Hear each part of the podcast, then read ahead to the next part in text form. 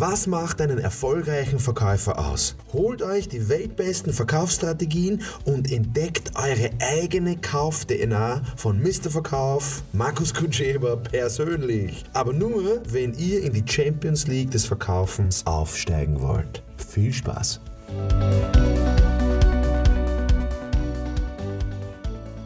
So, unser Thema heute, die älteren Mitarbeiter sind eingefahren und faul geworden. Ja, also das glaube ich äh, nicht.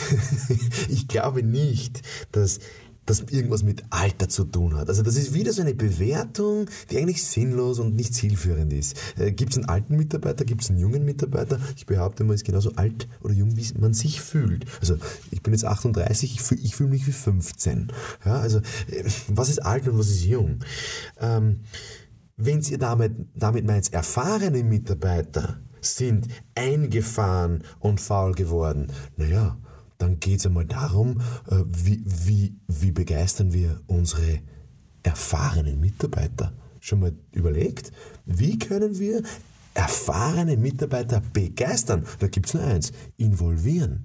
Involvieren, Kompetenzen übertragen, neue Verantwortungsbereiche geben und die einfach rausholen aus, aus einer Routine, falls der das will. Also manche Menschen mögen ja Routine, denen ist vielleicht was anderes zu stressig. Das heißt, wieder da gilt, was ist dem sein Bedürfnis vom erfahrenen Mitarbeiter? Also ich glaube nicht, dass irgendwer gerne faul ist. Ich glaube nicht, dass irgendjemand bequem vielleicht, vielleicht hat das gern äh, routiniert, vielleicht hat das gern ähm, ähm, angenehm, aber, aber faul? Ich glaube nicht, dass irgendwer gerne faul ist und schon gar nicht im Vertrieb oder im Betrieb. Und wenn was eingefahren ist oder er hat so eingefahrene Wege gewählt, dann muss man mal mit dem reden. Und zwar, was ist dein Bedürfnis? Heißt, was willst du erreichen? Und jeder Mensch will irgendwas erreichen. Kein Mensch will nur die Pension erleben. Das ist doch ein Blödsinn. Was machst du denn in Pension? Du hast ja auch irgendwelche Ziele oder irgendwelche äh, Vorhaben oder irgendwelche Vorstellungen. Sehr viele Menschen tun sich ja sehr schwer mit dem Wort Ziel. Das macht ja meistens einen Druck. Ersetzt das Wort Ziel durch Vorstellung. Also wie sind denn deine Vorstellungen? Und das wäre schon gut, wenn ich mir Vorstellungen mache von dem, wie ich es gerne habe, dann ziehe ich das ja an. Also, das, das, wenn irgendwer faul geworden ist, ist es meistens ein Indikator dafür, dass der irgendwie die Motivation verloren hat, das Motiv nicht kennt, die Begründung nicht hat, warum er überhaupt tätig wird, warum er überhaupt arbeitet. Wobei Arbeit ist auch wieder so ein Druckwort. Äh, ich sage ja, ich sage, ich arbeite schon lange nicht mehr. Ich bin allerhöchstens, ich bin äh, sinnvoll beschäftigt.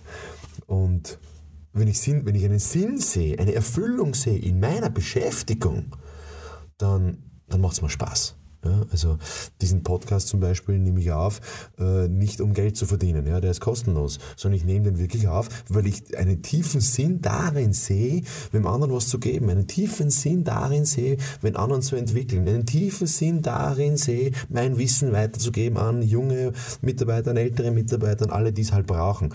Und das erfüllt mich. Sinn, erfülltes Leben ist mehr wert als jedes Geld. Und Geld haben wir eh alle viel zu viel oder genug zumindest, wenn du mal nach Afrika fährst. Also wir waren Hochzeitsreise in Tansania und das haben wir gesehen, wie die Kinder dort ein glückliches Leben führen, ohne Geld. Bei einem, äh, bei einem Stamm, bei den Maasai-Stämmen waren wir und, und das ist also hochinteressant. Die kommen ohne Geld aus, die, die, die, die, die führen ein sinnerfülltes Leben, aber jeder halt auf seine Art. Und das wäre in Wahrheit ein guter Ansatzpunkt für eine Führungskraft, für einen Leiter, ähm, für irgendeinen Vertriebsleiter, zu sagen, hey, wie, was macht denn für den Sinn? Was macht für den älteren Mitarbeiter, den ich vielleicht emotional schon verloren habe, was macht denn für den Sinn? Äh, und da muss ich das Gespräch führen oder da kann ich das Gespräch führen. Und das wäre halt schön, wenn man das, die Erfahrung von älteren Mitarbeitern wirklich nutzen kann. Dass das natürlich in Firmen nicht so passiert, wie man es gerne hätte, auch klar. Ähm, da sind massive ähm, ähm, Herausforderungen, es sind massive Umstrukturierungen notwendig.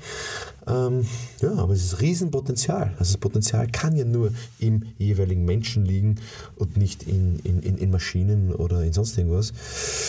Ähm, ja, und das wünsche ich den, euch, dir als Zuhörer, der das hört. Ich wünsche dir, dass du jedes Potenzial von jedem Menschen wirklich nutzen kannst.